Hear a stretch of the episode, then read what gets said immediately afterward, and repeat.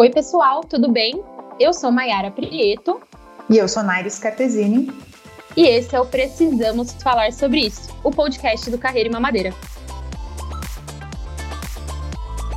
Sejam muito bem-vindas a mais um episódio. Que alegria ter vocês aqui com a gente.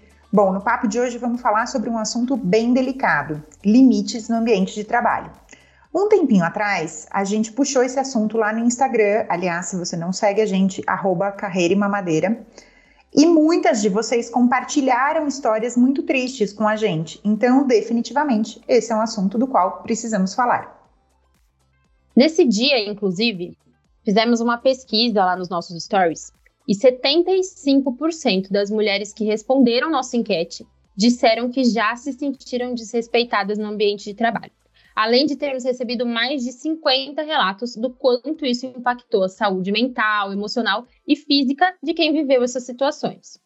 E para a gente não ficar aqui só contando caso, já que infelizmente toda mulher tem pelo menos um caso de desrespeito para contar, a gente convidou duas mulheres incríveis para baterem esse papo com a gente e poderem de alguma forma transformar o nosso muro de lamentações em ação de fato.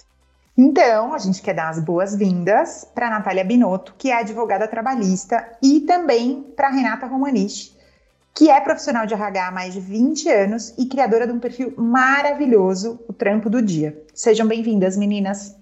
Gente, Olá. que chique isso! eu tô me sentindo correndo ouvindo vocês, porque eu sou uma seguidora e, e escuto todos os episódios do podcast de vocês. Muito obrigada pelo convite, uma honra enorme estar aqui com vocês. Oi, gente, também queria agradecer o convite.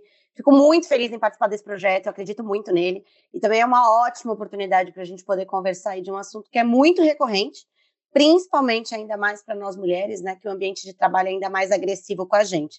Então, estou muito feliz de estar aqui com vocês hoje. Ai, que delícia, gente. Me senti famosa aqui. Mas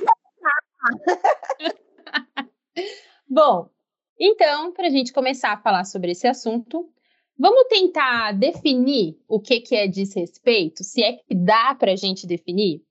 Nath, conta para a gente um pouquinho como que a gente consegue fazer essa definição, né? O que, que é desrespeito, o que, que é falta de bom senso, o que, que é abuso, o que, que é assédio, o que, que a lei diz sobre isso? Tá, eu vou tentar ser o menos juridiquês possível, que eu sei que para mim, como advogada, é difícil, mas se eu estiver sendo muito jurídica, aí vocês podem gritar, que eu tento aí reformular as frases, tá? É, eu acho importante, primeiro, a gente entender o que é o assédio moral, né? É o principal assunto aí do nosso, do nosso papo de hoje. Porque, assim, embora seja um assunto que é, todo mundo comenta, é, ainda assim existe um desconhecimento ou uma compreensão parcial do que realmente é o assédio moral, né? Então, assim, em termos gerais, o assédio moral é uma exposição da pessoa a uma, uma situação humilhante, constrangedora lá no ambiente de trabalho. E essa exposição, essas situações humilhantes, elas são de forma repetitivas e prolongadas durante ali o exercício de, uh, dos trabalhos, né, das suas atividades. Então, é uma conduta aí que ela traz danos à dignidade e à integridade do trabalhador, tá bom? Colocando aí a nossa saúde em risco e prejudicando no ambiente de trabalho. Então, é toda e qualquer conduta abusiva, é, manifestando-se por comportamentos é, como palavras, atos, gestos, escritos, né, que podem trazer danos aí à dignidade, integridade, integridade física e psíquica de uma pessoa, tá? Colocando em risco até o seu emprego, enfim, a capacidade de trabalhar, é, e às vezes até mesmo trazendo doenças é, que levem à depressão, enfim. É, isso daí é o assédio moral, né? Então é aquela conduta repetitiva lá no ambiente de trabalho. O desrespeito, ele já vem mais como é, é, uma atitude pontual, né? Então foi ali um episódio pontual, um, um grito desnecessário, uma piada boba, mas que acabou ali, ficou, não é, ela não foi de forma reiterada, tá? Então, é importante entender o assédio moral como uma atitude reiterada. Não quer dizer que o desrespeito ele não dê aí margem para um dano moral, por exemplo, né? Aí na Justiça do Trabalho. Ou então, é, né, acaba dando aí também. Mas ele não configura como assédio moral, porque para ser assédio moral, ele precisa ser reiterado e por um período de tempo. Legal, Nath, deixa eu te, te interromper, porque para mim foi claro. um aprendizado essa fala, e foi zero juridiquês, tá. foi super, então, tá super tá bom, eu entendi. Arrasou, arrasou. Então, a, o, o, desrespeito é o que eu imagino que seja mais recorrente, né? Porque não é aquela coisa, quer dizer, que aconteça mais frequentemente, me corrigindo. É, porque não, não é aquela coisa que precisa acontecer várias vezes, pode ser só em um momento pontual e ele também pode ter aí o seu, o seu peso jurídico. É, o assédio, você falou que acaba sendo recorrente no sentido de acontecer mais de uma vez. E o abuso? Porque quando a gente usa essa palavra, essa palavra abuso, as pessoas associam muito à questão sexual, né? É, mas, mas como que pode ser o abuso em outros cenários? O que acontece, né? Por ser tipificado em lei, né, o abuso sexual, o que acontece? O assédio sexual, o assédio moral, né, ali no ambiente de trabalho em si, ele não está tipificado na lei trabalhista. A gente tem lá na Constituição Federal, né, falando sobre a dignidade da pessoa humana, a gente tem no Código Civil estabelecendo o que é um assédio moral, mas a gente não tem na legislação trabalhista o que é um assédio moral. É quando se configura assédio moral no trabalho. Então a gente pega um pouquinho da Constituição, um pouquinho do Código Civil e aí transforma aí no assédio moral. Porque o abuso ele é geralmente ligado ao abuso sexual, porque ele está tipificado na nossa lei. Ele tem uma tipificação no Código Penal estabelecendo o que é. O abuso, ele vai dar ali, se de forma recorrente, ele vai ser também um assédio moral, entende? O que determina se é um assédio moral ou não é o tempo que isso vai levar. Vou dar um exemplo, talvez, para ficar um pouco mais fácil. Num determinado dia, eu fui no meu trabalho com uma roupa estranha. E aí eu fui motivo de piada naquele dia. Depois, nunca mais ninguém falou nada. Porém, passou um tempo, sei lá, eu fui, fiquei grávida, né? Vamos trazer aqui para nossa realidade. Fiquei grávida e comecei a ser isolada pelas pessoas do meu trabalho. Eu comecei a. Eu, meu chefe me trocou de lugar, ele me isolou das reuniões, me isolou dos projetos. Isso, o que aconteceu, está sendo ali por aquele período todo de tempo que eu estou grávida, entende? Então, ali, aquelas pequenas atitudes no dia a dia são assédio moral. Deu para entender? Super. Super deu para tá. entender. Tá. Eu também, nessa hora, penso assim: graças a Deus eu fiz medicina e não direito, porque, Nossa Senhora, é um preciosismo de palavras.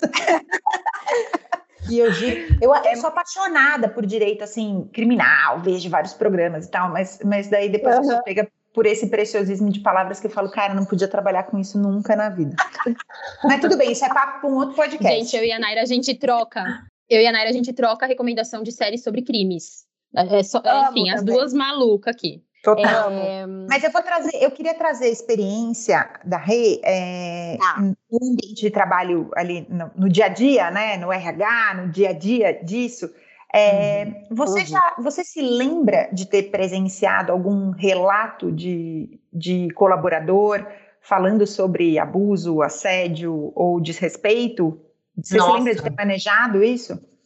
Muitas vezes, né? Infelizmente é, Nara, é algo que, que é recorrente. Eu, eu, assim, eu vou fazer o contraponto aqui, né, da, da advogada trabalhista. Eu sou psicóloga, então, claro que a minha visão é muito mais centrada na experiência do indivíduo, né? É, é, muito comum as pessoas procurarem o RH, né, e dizerem, olha, teve uma situação aqui que foi ruim, foi indigesta para mim, me ajuda a entender, né? É, e aí, claro, né, tem todos esses rótulos, né, as legalidades todas, mas eu sempre falo, gente, esquece, esquece isso, né? A priori, vamos esquecer o que é assédio, o que é abuso, o que é, é, é falta de bom senso, enfim. Vamos falar da experiência que a pessoa passou, né? O que que para você pareceu, né? Como é que você se sentiu? Porque eu acho que a questão do desrespeito, claro que tudo isso é muito importante, né? A parte legal é muito importante, mas eu sempre parto do pressuposto de como a pessoa foi impactada por isso.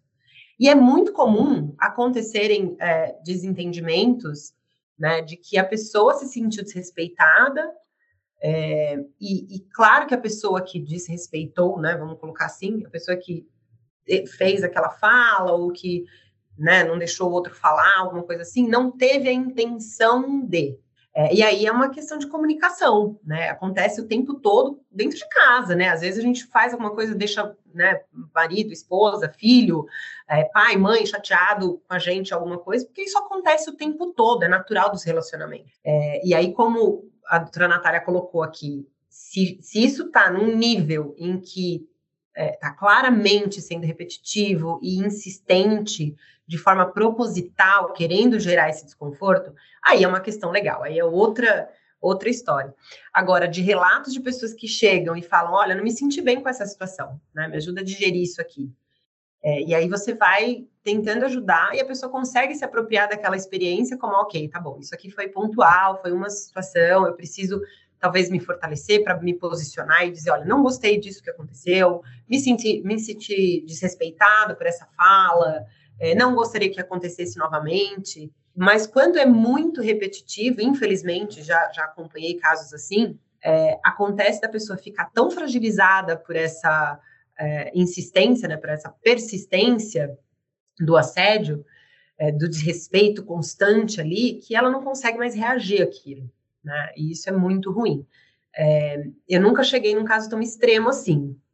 Ainda bem, né? Espero nunca chegar. Mas de dia a dia, falta de bom senso, a pessoa fala alguma coisa que não era para ser falada. Acontece, né? Relacionamentos. E no universo feminino, isso, isso permeia mais quais, quais situações? Quais exemplos? Porque na minha cabeça vem alguns, mas alguns que eu já vivi, inclusive, mas enfim. Uhum. É, mas eu, eu, fico pensando, será que, que isso é comum em outras organizações ou não? O que, que, o que mais é relatado como desrespeito ou assédio no universo feminino para as colaboradoras dentro das corporações? Na sua experiência, claro. Ah, piadinhas, né? Acho que as piadinhas são, elas estão aí ainda, né? Infelizmente, é, é muito recorrente. Eu já trabalhei em indústria, já trabalhei em, em empresas de serviços, hoje trabalho numa escola, né, que tem um entendimento muito maior em relação a, a, a, como se colocar, né, ainda bem, mas acho que as piadas ainda são um grande, estão na à frente das reclamações, porque a piada, ela tem uma, um viés, né, de, ah, era brincadeira, bobagem, né, não liga para isso, é, e que antigamente era muito aceito, né? Então, se fazer uma piada 20 anos atrás falando de mulher, é, era muito comum, né? Ou você dizer, né? Quantas e quantas vezes nós estamos cansadas assim, de ouvir isso, né? Quantas vezes a gente não escuta um homem falando, ah, mas se a mulher tá com um decote mais profundo, é porque ela quer que seja falado, né, do, do uhum. decote. Não, né? Ela gosta de usar decote, ponto. Não existe essa... essa é aquela falsa sensação de intimidade, né? Que, que no ambiente uhum. de trabalho acaba criando e gera essas piadas, essas brincadeiras que a gente é sem graça, né? Só é Totalmente. engraçado para quem faz, é, e ali para os seus pares, né? nessa questão aí de, de mulher, né? Que a Naira fala, comentou, é muito isso, né, Rê? É a questão, é, a gente ainda assim é, o mercado de trabalho é mais agressivo com a gente. É, uhum. É, como a própria Rê falou, a questão do um decote. Então, ah, conseguiu esse.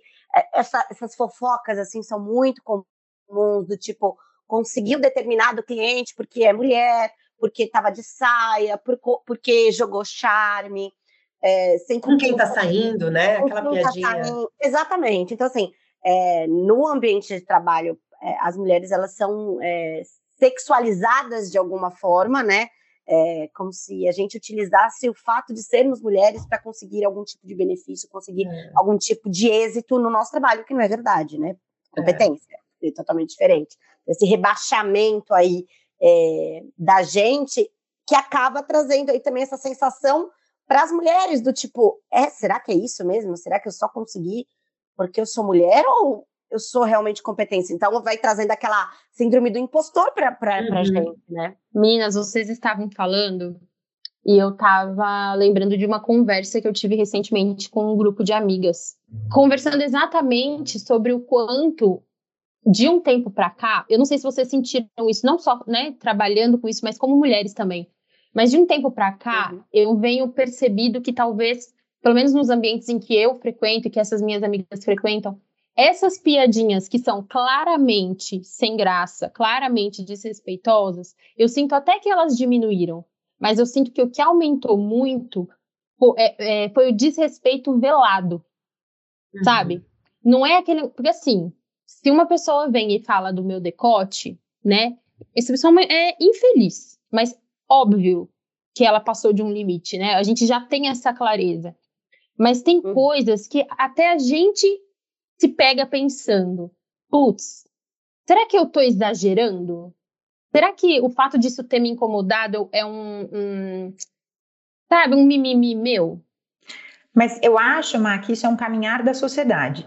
E isso é um, é. é um ponto positivo.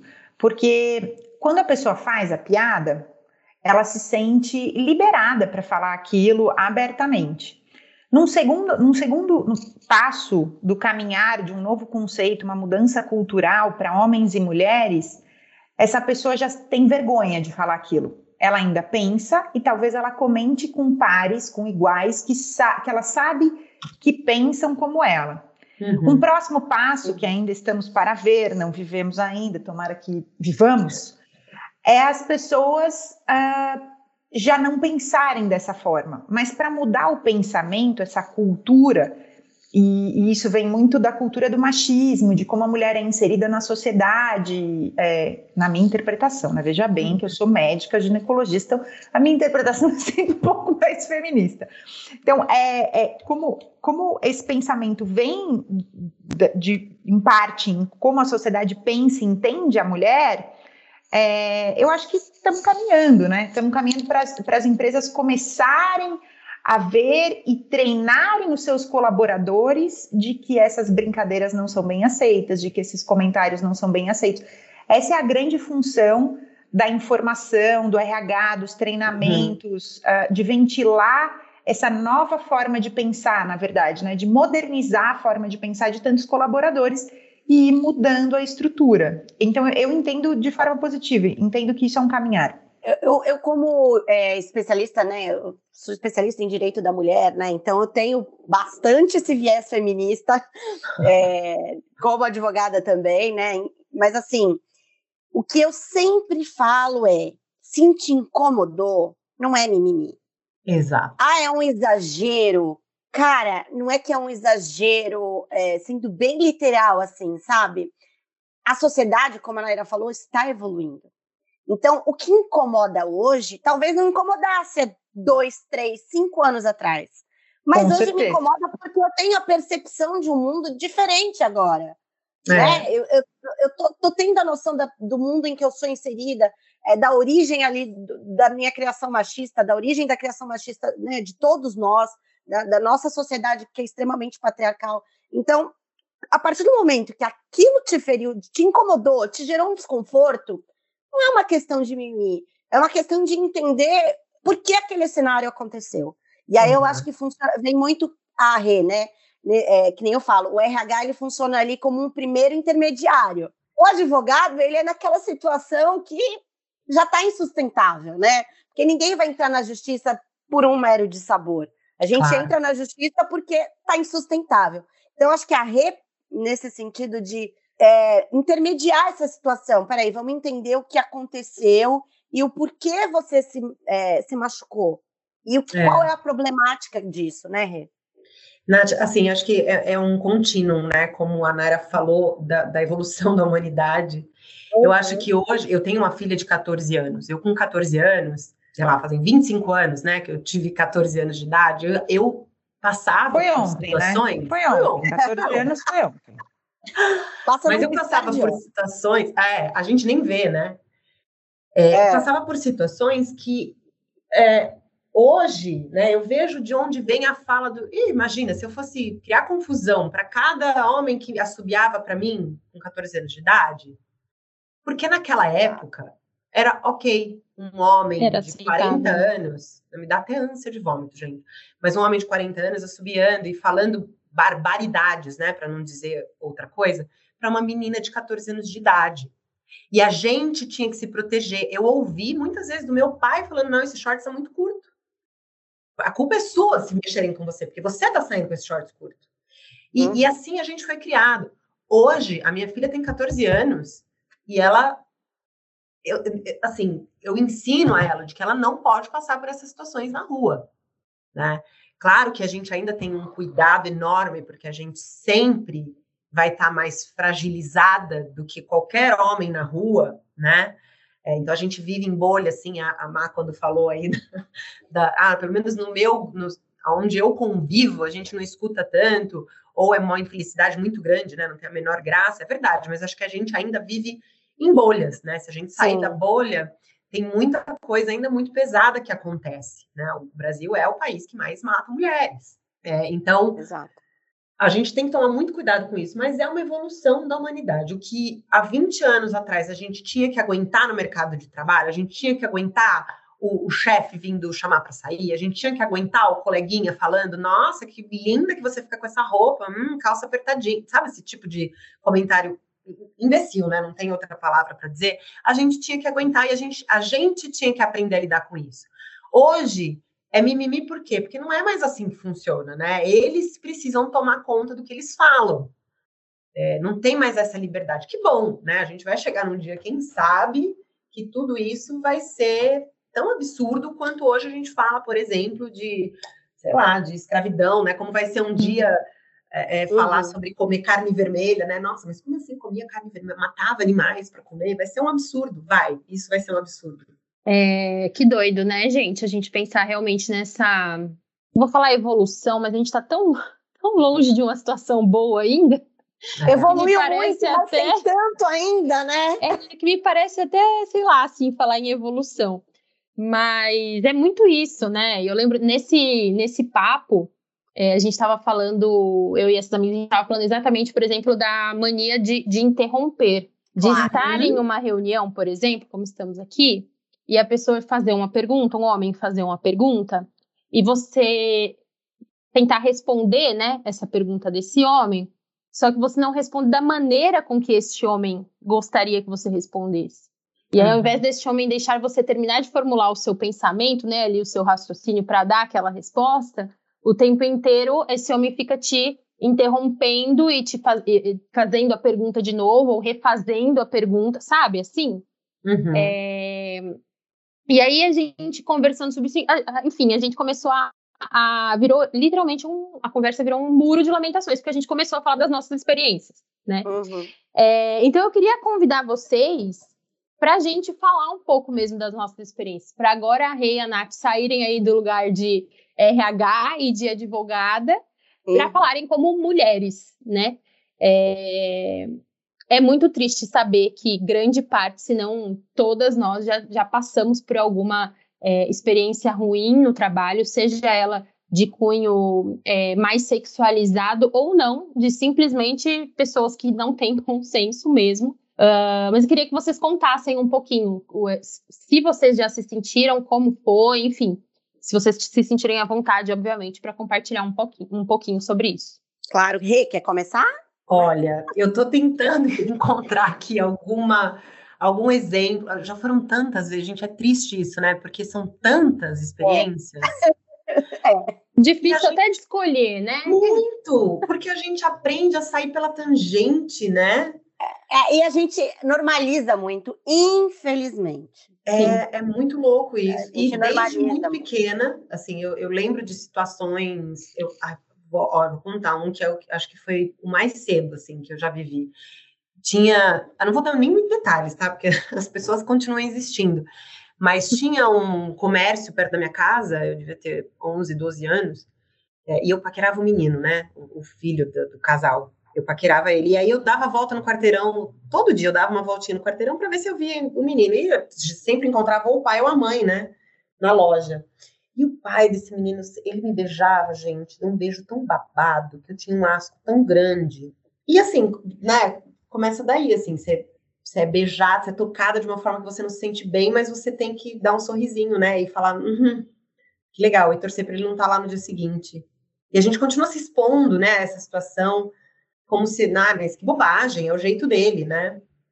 Então, isso muito criança ainda. Mas eu acho que hoje, eu vou, eu vou tentar trazer para o hoje, né? Acho que o que eu mais sinto de, de falta de respeito tem essa questão da interrupção que a Má colocou.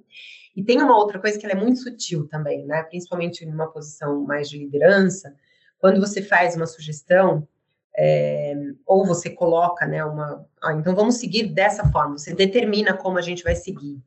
E lá na frente, em algum momento, alguém né, é, volta e fala assim: Ah, eu lembro que você sugeriu, mas a gente não, a gente preferiu fazer de outro jeito. Eu volto e falo: Não, não, não foi uma sugestão, né? Foi uma determinação. É, isso acontece com razoável frequência, assim. Eu, eu, muitas vezes tenho que voltar atrás e dizer: ah, ah, não foi sugestão, não, você entendeu errado. Eu estava dizendo como a gente seguiria, e é assim que a gente tem que fazer. Não sei se vocês sentem isso também, essa coisa de, ah, que bonitinha, né? Ela tá dando uma sugestão aqui, mas acho que a gente não quer passar por isso, né? Seguir assim. A gente quer fazer merda, né? a gente quiser, né? Ai, é. gente. Eu já passei eu, por isso também.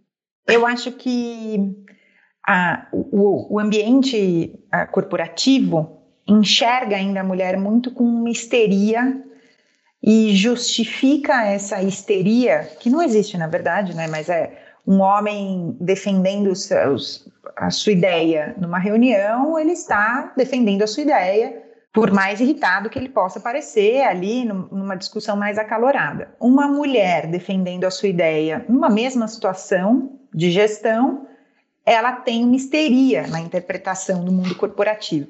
E eles é. sempre buscam uma justificativa para essa suposta histeria. Ou é a TPM, não, essa mulher deve estar de TPM, porque. Nossa, como eu odeio quando falam isso. É, exato.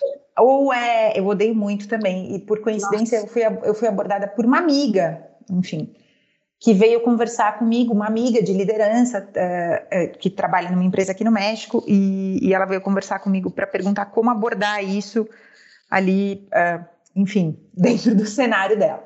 Mas seguindo em frente. É, essa histeria é muito just, essa suposta histeria é muito justificada pela TPM, um pouco justificada por uma coisa que me dá também uma ânsia de falar, que é aquela coisa assim, não, tá assim, em abstinência sexual, por isso ela tá tão irritada. Nossa, também. é, é, isso que eu tô falando em termos técnicos para não falar do jeito mais chulo como as pessoas dizem. Uhum. Exato. E o terceiro ponto que eu vejo é. essa justificativa e assim, né, quando, dessa a gente deu essa liberdade, ou sinalizou qualquer esperança de dar essa liberdade, alguém é, analisar a nossa vida sexual Exato. e correlacionar isso ao nosso humor em um ambiente de trabalho, né? Só, só um é. comentário que precisa interromper. Isso é, isso é, o desgosto de ser mulher, né, no mundo corporativo. Exato. O terceiro ponto. Como se a gente precisasse de alguma, né, se a gente precisasse de um homem né, meu filho, você não conhece os bullets ainda, então vamos lá. A gente não precisa mais de vocês. Como se em 2022 a única coisa que irritasse uma mulher fosse a sua vida sexual, né? Com tantas Exato. outras questões. Quem me dera fosse, né? Pois é. Era fosse minha única preocupação e meu único desgosto. resolver. Um terceiro ponto dessa justificativa dessa suposta histeria. Ai, meu Deus é, é, que, eu, que eu vivi pessoalmente é a gestação. É a, ela tá grávida, dá um desconto. É como se a grávida fosse o bobinho do jogo de bola, entendeu? Sabe? Aquela coisa. Leite, né? Naquele joguinho, naquele joguinho de João criança Bobo, que, que fica uma tentando pegar a bola e as outras tentando que aquela não pegue a bola. Então a grávida é muito colocada nesse cenário no ambiente corporativo vista de um jeito de, ai, daqui uns meses ela não vai estar tá aqui, porque ela vai estar tá em licença maternidade, ai, ela não está nem preocupada com isso, porque ela está grávida, como se a grávida não conseguisse manter seu foco, sua produtividade e seu pensamento em outras coisas que não a gestação. E daí eu me lembro, dividindo a experiência, a minha experiência pessoal, eu me lembro quando eu trabalhava numa grande rede hospitalar de São Paulo, é, com a gestão da equipe de ginecologia obstetrícia, eu cheguei a gerir dois hospitais dessa rede simultaneamente e um deles estava em inauguração. Então, acompanhei a estágio das obras, da, do mobiliário, da criação da equipe, treinei a equipe e tal, e nesse processo do caminhar do início do hospital, tinham muitos pontos não funcionando muito bem, uma engrenagem que precisava ser ajustada. Então, eu pedi uma reunião com a diretoria para colocar alguns pontos do ponto de vista da maternidade, né, que era o que eu geria, a equipe de ginecologia obstetrícia, em como essa experiência para a gestante, para a puérpera, poderiam mudar. Pedi essa reunião, então todos os pontos foram avaliados, todas as pessoas de, desse caminho da cliente foram chamadas para essa reunião para cada um dividir a sua visão. E eu, por coincidência, nesse momento estava grávida. É, então, o diretor pediu para que todos falassem e eu, como gestora da equipe médica, fui a última a falar. E devo dizer que desci o sarrafo mesmo na estrutura do hospital, porque tinha muita coisa errada ali a ser consertada. Pronto. E ao final de tudo isso, tive que ouvir perante a todas as pessoas da sala a seguinte frase, que eu não esqueço, nunca mais esquecerei, que é assim: eu vou dar um desconto porque eu entendo que você falou tudo isso porque você está grávida. Como se por hum. estar grávida eu não tivesse ciente ah, das minhas enfim, do meu raciocínio, das minhas ideias. Como se eu fosse. É totalmente assim, sem faculdade mental, né? Exatamente, exatamente. gente, que bizarrice. Oi, gente. É, eu penso inteiro tentando desqualificar, né, de alguma forma. Nossa. É só porque é mulher, né? Se tá grávida, tá grávida. Se não tá grávida, tá menstruada. Se não tá menstruada, é. deve estar tá sem homem. Se não tá sem homem, eu tá lembrei... louca mesmo. Eu lembrei aqui, é, a gente é. conversando, de uma, de uma conversa que eu tive também com, com as minhas colegas é, há um tempinho atrás. É, aquele filme Diabo Veste Parada, é, em que a gente tem na posição uhum. de liderança, né, a, a, Miranda Priestley, acho que é esse o nome. Maravilhosa. É, enfim, é um filme, eu amo esse filme. Mas aí eu fiquei questionando, será que se esse personagem ele fosse um homem, Seria assim? Seria. De jeito nenhum. Central do filme, né? Seria e tão um criticado, né, Nath? também. Ele seria é. tão criticado. Ou ele só seria realmente um, um, um chefe rígido? É normal, é um chefe, é rígido. Ele não precisa Pelo fazer contrário, né? né? Seria um chefe maravilhoso. É. Exato, é. ele seria exaltado, porque ele comprometido ali, com resultados, né? Um sua carreira em primeiro lugar, né?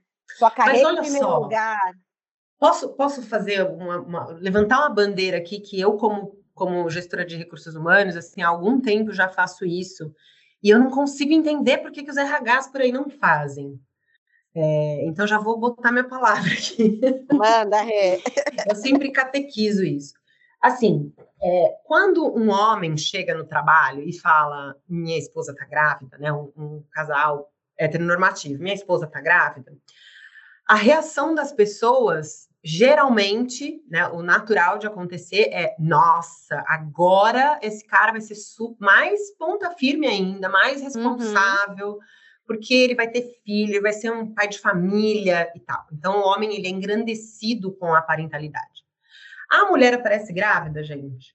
Você já viram? Ixi, agora, nossa, aguenta, é médico um peso, toda né? hora. Exato. A mulher, a gente não pensa isso da mulher de falar, nossa, que legal, agora vai virar uma mãe de família, vai ser mais responsável, porque é o que acontece. Que é o que acontece real, né? Inclusive, uhum. existem estudos, e acredito que vocês sabem mais do que isso, que a produtividade da mulher depois que ela tem filho melhora, inclusive. Durante e até pela, o, pelo o, o, trabalho, né?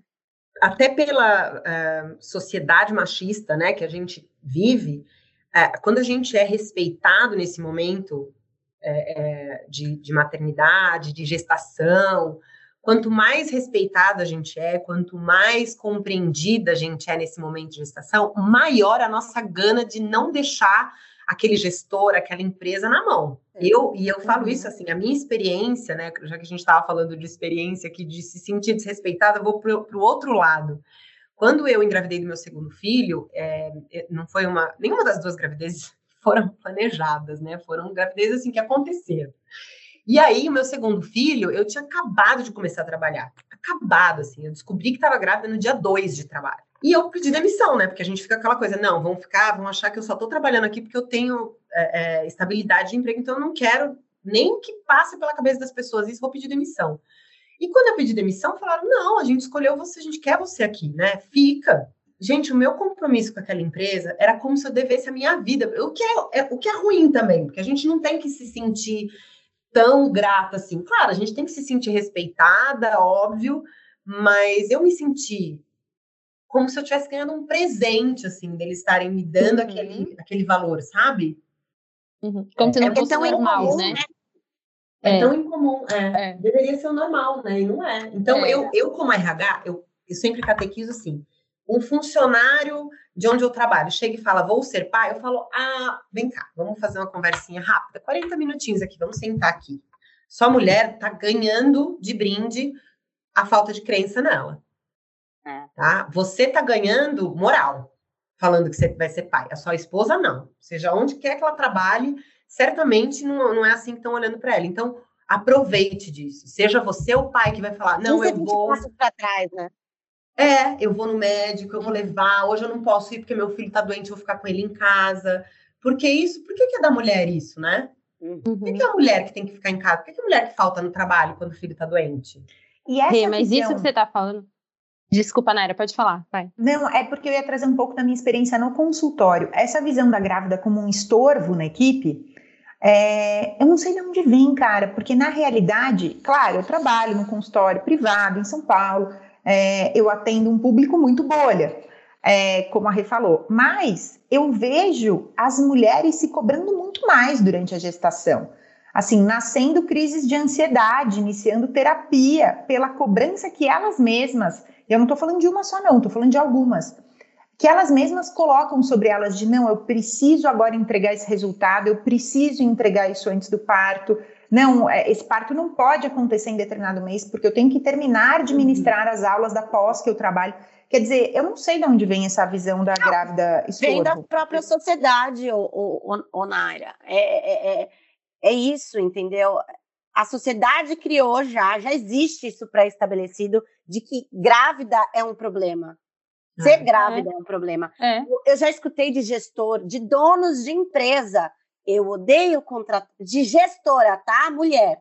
Aham. Eu odeio contratar mulher porque mulher pode ficar grávida. E ela vai me dar custo, ela vai me custar, ela vai, é, vai ser um problema. Então, assim, a mulher grávida, infelizmente, ela é enxergada como um problema. E aí você, engravida, tá ali na sua, na sua função, no, né, na sua carreira profissional, você tá grávida, você fala, meu Deus, eu preciso compensar esse problema que eu virei, porque a, ela é, coloca... Vira um inconveniente, né? É, ela, ela É. coloca dentro de si que ela está assim, atrapalhando ali aquela empresa. Pois Né? é. É, total. Enfim, se ela não ficasse grávida, né, não teria próximas e próximas e próximas gerações, né? Mas assim, é, já foi colocado que é um grande problema a mulher grávida dentro de uma empresa, dentro de, do seu trabalho. Então, ela, para compensar, ela quer fazer vezes cinco, vezes três É. Uhum. o trabalho Agora- dela, né? Posso só complementar uma questão que vocês colocaram aqui, talvez seja uma visão minha muito de RH. Hum. Vocês falaram assim, não não sei de onde vem. É, tem uma questão aqui que eu sei de onde vem, né? E, e que eu acho importante a gente falar sobre isso e corrigir esse pensamento. Eu já vi, já tive essa experiência de uma menina é, que ficou grávida, menina mesmo, tá? Ela era é, praticamente assim, fim de adolescência, engravidou e virou um estorvo. Porque a menina, sem brincadeira, gente, ela falava que ela não podia tirar xerox, né, fazer fotocópia ali do material, porque a radiação podia atrapalhar o desenvolvimento do bebê. Virou uma encostada, é verdade. Acontece, acontece. Tem mulher que encosta? Tem. Quantas? A, a minha pergunta é sempre essa. Porque assim, tem mulher que encosta? Tem. Como tem homem que encosta? Ele não precisa engravidar para encostar, ele encosta porque ele tem dor no cabelo. Eu conheci já um monte de homem encostado no trabalho, que se esconde atrás de uma estabilidade de emprego, ou por, por CIPA, porque teve um acidente de trabalho, ou porque machucou, sabe o que é? Ou por alguma coisa muito mais fútil, né? Tipo, todo dia sai do escritório, vai pro happy hour e nunca tá bem pra trabalhar no dia seguinte. Também, também. Mas a mulher, essa coisa de, ah, isso é quando acontece a gravidez. Gente, é- isso é mentira. Isso é uma generalização que atende à sociedade machista que a gente vive.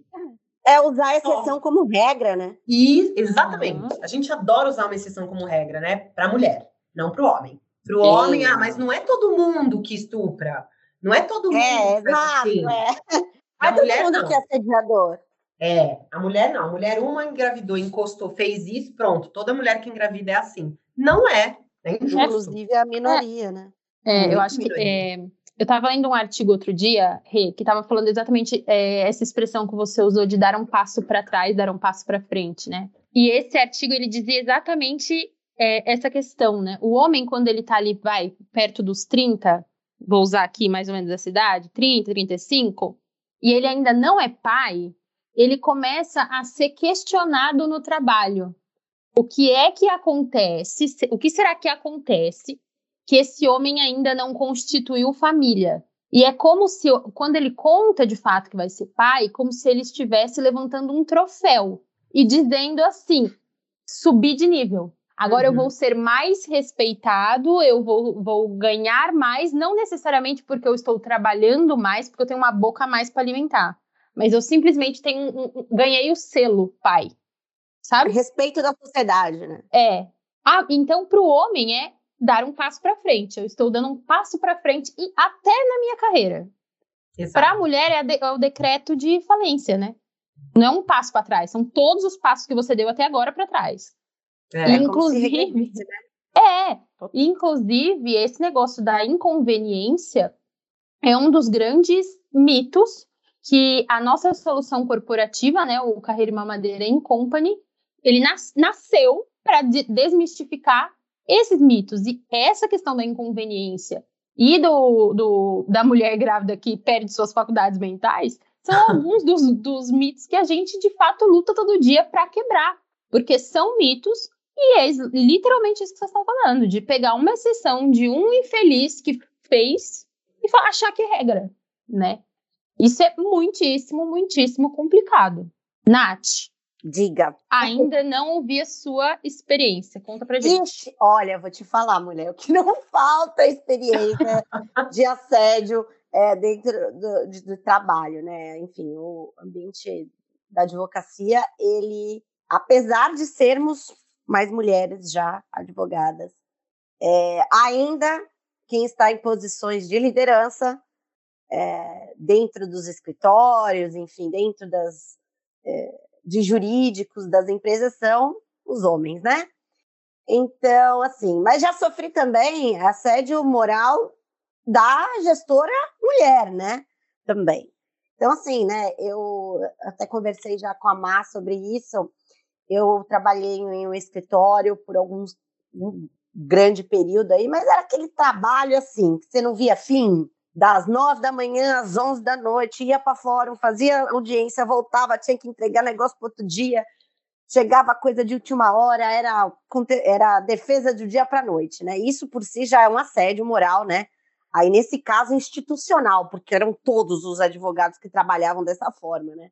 Uhum. É, mas esse estresse, essa é, acúmulo de trabalho que chega a beirar né, o desumano, porque se existe aí oito horas diárias estabelecidas como saudáveis para um trabalho, é porque algum motivo tem, né? Que nem que o pessoal fala, adoro trabalhar de hora extra. Eu falo, mas a hora extra ela só é recompensada porque ela não vai te fazer bem a longo prazo, né? Por isso que ela é recompensada.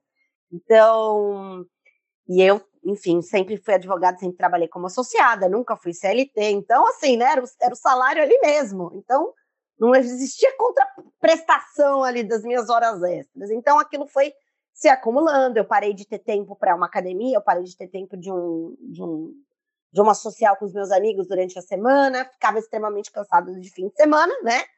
Pelo excesso realmente de trabalho. E isso me resultou, eu tive com 27 anos é, uma isquemia cerebral transitória. Então, isso. Nossa! É, eu tive ali durante o trabalho durante, começou a ficar tudo dormente. Eu falei, meu Deus, tô tendo um troço. A minha resposta foi: peraí, eu preciso protocolar essa, essa defesa. E assim, no outro dia era como se nada tivesse acontecido dentro ali do escritório, entende? É como se, ah, tudo bem, mas quase morreu, mas tudo bem, né? Não morreu. Ai, então, gente. quase, quase, mas não foi, tá aqui. Então é. segue a vida. É então, assim, aí no outro dia eu só cheguei pra gestora e falei assim: olha, acabou. Meu horário é das 9 às 18 vou fazer o meu máximo que eu puder dentro desse horário. Se eu precisar ficar ali uma vez ou outra, né, um pouco mais, acontece, a gente sabe que acontece. Mas é, eu não vou mais dar a minha vida, porque se eu morrer amanhã, vai ter outra pessoa no meu lugar. É. Então, eu estabeleci meu limite. A partir do momento que eu estabeleci meu limite, começou o quê? Aquela contra, né? Para quê? Para que eu saísse, para que eu pedisse demissão, para que eu saísse daquela empresa. Então, eram os clientes que, que, que a audiência era mais longe, então e não me liberavam, por exemplo, às vezes Uber, é, táxi, eu tinha que pegar trem, metrô, é, para ir e voltar ainda fazer mais defesa. Então, assim, começaram a me colocar numa situação ali, na pressão, né, para ele te forçar, te forçar. Sua, o seu incômodo, te né, forçar que você tomasse uma decisão. Exato, só que aí é aquilo, né? São os dois lados. Eu falei, também, gente, se mandar embora, mandou. Eu não vou aceitar e eu não vou pedir demissão e vou continuar trabalhando do meu jeito. 100% do tempo que eu estava trabalhando era, menina, perfeita. Agora, batia meu horário ali, eu, gente, grande prazer. Ah, não, olha, o fatal é só amanhã, amanhã eu faço, ninguém vai se prejudicar. Ah, mas não é o prazo interno. Ah, que pena, né? Então vamos contratar mais alguém, porque se não está dando tempo, alguma coisa está dando errado, né? E é. assim, é. fiquei aí quase que um ano nessa, até que um dia ela falou, é, eu tive que escutar que o, o copinho estava muito cheio e transbordou, e por isso que eles tinham me mandado embora. Falei, ah, então tá bom, não tem problema não, estamos indo. Mas assim, então foi essa, essa situação do constrangimento. É, eu tive uma situação muito complicada, delicada, obviamente, que o médico falou assim, ah, eu não posso afirmar que foi por causa do estresse, mas, né, enfim, uhum. junta-se tudo. Então, assim, essa foi a pior de todas, assim, fora, né? Enfim, assédio sexual de, de, de, de, de advogado, assédio. É, isso daí é, acontece, infelizmente. Mas, assim, acho que a pior de todas foi essa, porque impactou diretamente na minha saúde e na forma como eu passei também a enxergar aí o, o trabalho, né? O meu limite, estabelecer o meu limite também que eu sei que, infelizmente, a minoria das pessoas podem fazer, é estabelecer seu limite. Uhum. Né? É, eu acho que eu. Nath, eu acho que assim como você, eu demorei um certo tempo para entender o meu limite. Eu me recordo de. Eu lembro que no dia que a gente puxou esse, esse assunto lá nos stories do Instagram, eu contei resumidamente essa experiência que eu tive. Mas eu me recordo de constantemente em reuniões onde uma pessoa em específico, um homem, estava presente, eu sempre saía me sentindo estranha. Eu sempre saía me perguntando por que é que aquela pessoa tinha falado aquela frase com aquela conotação, sabe? Uhum. Sempre, sempre. É, e aí eu é um me indicador, recordo, né? É. E eu me recordo de, de um dia eu realmente ficar muito magoada, assim, muito chateada com aquilo, porque eu já começava, toda vez que eu ia entrar em reunião que aquela pessoa tava, eu já começava a ficar nervosa, sabe? É... Ah, dava um transtorno de ansiedade, né? É, ah. e assim, não era uma coisa tipo. Ah, aquilo que eu tava falando, a pessoa não tava fazendo uma piadinha comigo, mas, por exemplo, eu falava alguma coisa e a pessoa falava assim, nossa, mas isso não é óbvio.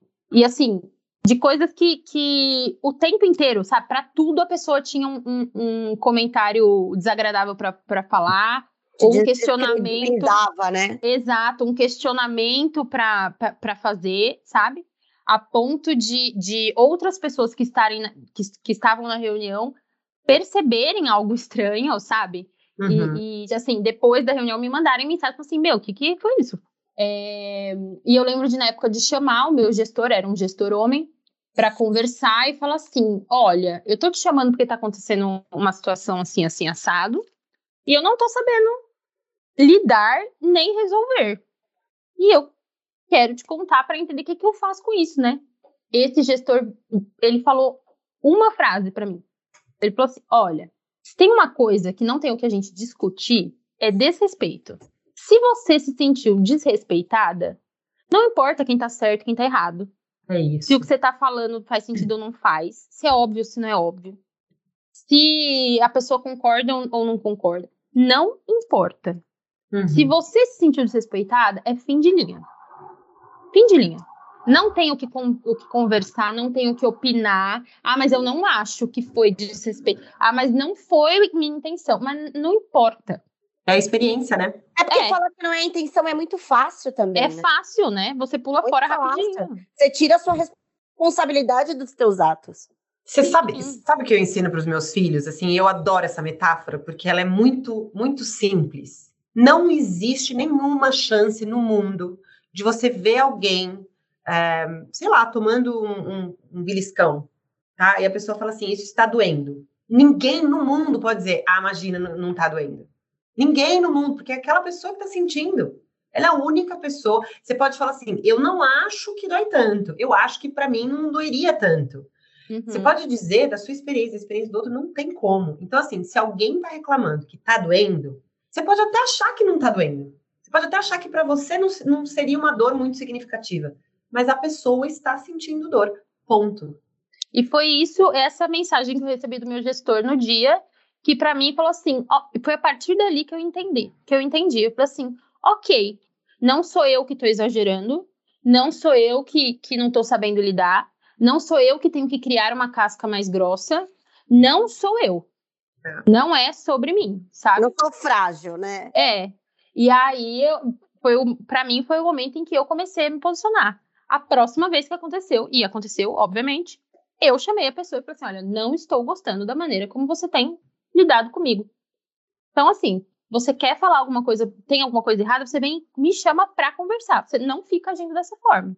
E eu não uhum. aceito mais que você fale comigo dessa forma, nem com outras pessoas em reunião, nem sem outras pessoas em reunião. E aí a gente assusta quando a gente se posiciona, né? Ah, com ah. certeza. As, principalmente os homens não estão preparados para quando a mulher se posiciona perante eles. Eles não Total. estão, porque eles nos colocam no lugar de frágil que a gente não ocupa mais. A gente já ocupou, a gente já teve que ocupar, né? Mas hoje a gente não ocupa mais. Então a gente uhum. fala o que a gente pensa, a gente demonstra o que está acontecendo, a gente não se cala. E é, e é, isso, não tem que se calar.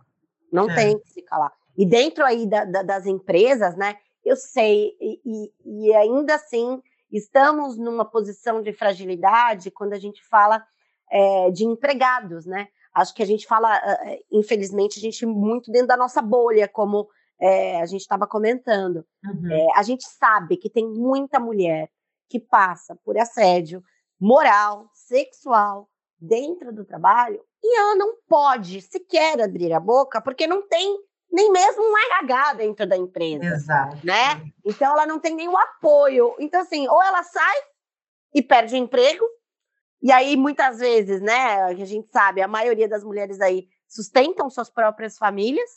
Uhum. E aí, uhum. como é que faz? Olha a posição de vulnerabilidade dessa mulher. Então, eu acho assim, nós que estamos é, nessa posição mais privilegiada de poder se posicionar, poder falar, a gente tem que falar, a gente tem que se posicionar, porque uma hora, e eu realmente espero que não demore muito, essas mulheres é, me, é, mais vulneráveis, é, que realmente ali, se perdeu o emprego, não tem que botar de comer dentro de casa, vão poder também se posicionar, porque isso é muito difícil. Para a gente conseguir encerrar pensando numa, numa forma do que fazer, e a Nath falou um pouco da visão jurídica, né, dessa necessidade da gente, da gente falar, da gente se posicionar, eu queria que a Rê trouxesse para a gente também uma visão do papel do RH, para esses profissionais de RH que nos ouvem também poderem trazer um pouco de experiência para o seu dia a dia. Como que o profissional do RH, qual que é o papel do RH uh, quando recebe essa, essa denúncia ou essa queixa? Como que ele, que ele pode conduzir? Qual é o papel do RH nesse cenário? Olha, uh, Nara, eu, eu vou responder, claro, como RH, mas eu, eu diria que não é só papel do RH, eu diria que é papel de todas nós mulheres, sabe?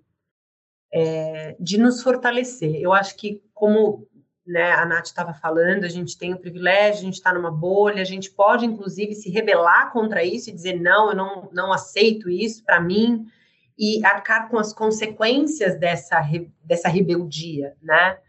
Mas muitas mulheres não, não podem. Né? Então, quando chega para mim como RH, claro que, é, como eu falei, eu dou muita atenção à experiência da pessoa que passou por isso, independente de ser mulher ou não, tá? Porque assédio é, moral também acontece com homem. É, então, eu sempre dou, dou atenção para a experiência que a pessoa teve. E a minha tentativa é sempre de resgatar dentro dessa pessoa é, o que ela sentiu, né? De fazer mais ou menos o processo que a, que a Mayara é, contou aqui desse gestor, que ele homem, né? Pelo que eu entendi, era um gestor homem, uhum. é, ajudou que a Mayara resgatasse, né, essa dignidade de dentro dela de dizer, ok, então isso que eu senti foi válido, né, e eu vou reagir a isso. Eu acho que a gente, como ser humano, né, e é uma responsabilidade de todo mundo, é, de todas as mulheres, de todos os homens, é de buscar essa dignidade lá dentro e dizer assim, olha, essa experiência aqui é válida, né, é, dê atenção para isso e tentar fortalecer o outro ser humano que está na nossa frente para que ele se conscientize de que ele tem direito de dizer eu não quero me sentir mais assim, né? E, e de se posicionar de forma é, contra essa agressão, né? Essa falta de respeito, essa brincadeira sem noção, ou seja lá qual for a, a, a desculpa, né? Dessa agressão ter acontecido. É, acho que é muito nesse sentido de fortalecer meninas, de fortalecer pessoas num, numa posição hierárquica mais baixa, porque tem muito disso também, né? A pessoa fala, não, mas quem sou eu para falar isso, né? É, e tentar resgatar essa dignidade humana mesmo, lá de dentro, dizer você tem valor, você o que você está sentindo é válido, é legítimo, e a gente precisa se posicionar. Por quê? Não dá para contar que a gente sempre vai ter alguém para entrar na nossa frente, né? E brigar por nós. Tem hora que a gente precisa. Né? Tem hora que a gente está tão fragilizado que a gente precisa de alguém é, é, levantando ali e entrando na nossa frente para a gente não ser mais fragilizada ainda. Mas eu acho que no fundo, no fundo, é sempre para que a pessoa consiga se erguer, se levantar, entender que essa experiência foi legítima, foi verdadeira e que ela precisa dar atenção para isso e encontrar formas alternativas de como ela pode lutar contra essa agressão. Né? Nem sempre vai ser ah, tá bom, eu vou sair dessa empresa. Às vezes você fala, não, eu tô numa empresa que está contra os meus valores aqui, não aceito isso, vou procurar emprego em outro lugar. Ok. Se você tem condição de fazer isso, ótimo, muito legal. Mas tem muita gente que não tem. Então, como é que ela vai se posicionar contra isso? E não se deixar afetar psiquicamente, que vai chegar no fisicamente, né, em algum momento, uhum. é, mas para ela se fortalecer. Acho que é isso. É só uma pontuação, assim, do lado juridiquês, né, também um pouco. Importante. É, não, é, quando você, né, de fato tá ali sofrendo aquele assédio moral, né, como a gente já explicou, né, de forma reiterada ali, não foi um mero de sabor, é, existe também a possibilidade, que nem todas as pessoas sabem, do empregado é, é, pedir a demissão com justa causa para o empregador. Tá? Então, a gente pode aplicar a, a justa causa para o empregador. E o assédio moral é um dos motivos aí que um empregado pode pedir a que a gente chama de rescisão indireta, né? Que é quando, olha, não dá mais para trabalhar nessa empresa, porque infelizmente às vezes acontece, né? Realmente a pessoa ter que escolher entre a saúde mental ou, né, ali o seu trabalho, mas aí não é justo eu pegar e pedir demissão, né? Porque a culpa não é minha, não estou saindo porque eu quero, estou saindo porque está insustentável. Então aí existe o, o, que a gente chama no direito de rescisão indireta e o assédio moral é um dos uh, das hipóteses aí da rescisão indireta, que é como se o empregado fosse, ele vai receber todos os direitos dele como se demitido fosse.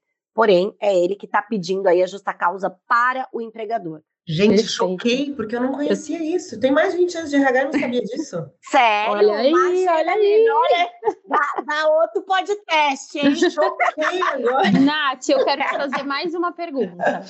Pra Manda. gente fechar. É, isso, porque assim, né, gente? Quando a gente vai até o RH, até um gestor para ter esse papo, a gente não quer ser mandado embora, a gente não quer sair, a gente só quer resolver o problema. Claro. Mas acontece de você se posicionar e ao invés de ser acolhido, por exemplo, como eu fui, você ser mandado embora, né? É. É, então tá bom, fui mandado embora. Olhando para esse cenário é, trabalhista, o que eu posso fazer? Fui mandado embora, mas fui mandado embora num cenário em que eu estava sofrendo é, uma sequência de desrespeitos a ponto de da gente né, como você explicou no começo aí do nosso papo, é, caracterizar isso um, um assédio. O que, que, que, eu poderia fazer? É, vamos lá. Então, a primeira coisa é falar, procure um advogado, né, para conversar com ele. Porque exatamente cada caso é um caso e o direito, ele é bem específico. Mas fui reclamei, fui demitida. Bom, é, primeiro, como você foi demitida, né? Porque, acredite ou não, ainda existem empresas que demitem, inclusive, por justa causa o empregado. Ah, uhum. aplica aí uma justa causa. Então, enfim, vamos analisar se essa justa causa foi aplicada direito ou não. Então, ah, fui demitida por justa causa. Então, vamos tentar reverter essa justa causa, porque você tem direitos diferentes, né? Quando você é demitido com e sem justa causa. É, e existe também aí a aplicação de dano moral, né? A gente pode ingressar com uma ação pedindo o dano moral por esse assédio sofrido, é, aquela demissão, ai, me fugiu agora a palavra, é, ai, é, quando é preconceituosa, mas não é essa frase, não é essa palavra, me ajudem, é demissão... Ai, faltou a palavra agora. Nossa, não sei. Fugiu. mas é como, é como se fosse uma, uma demissão uh, por preconceito, por um motivo... É, discriminatória? Discriminatória, isso, discriminatória, essa é a palavra.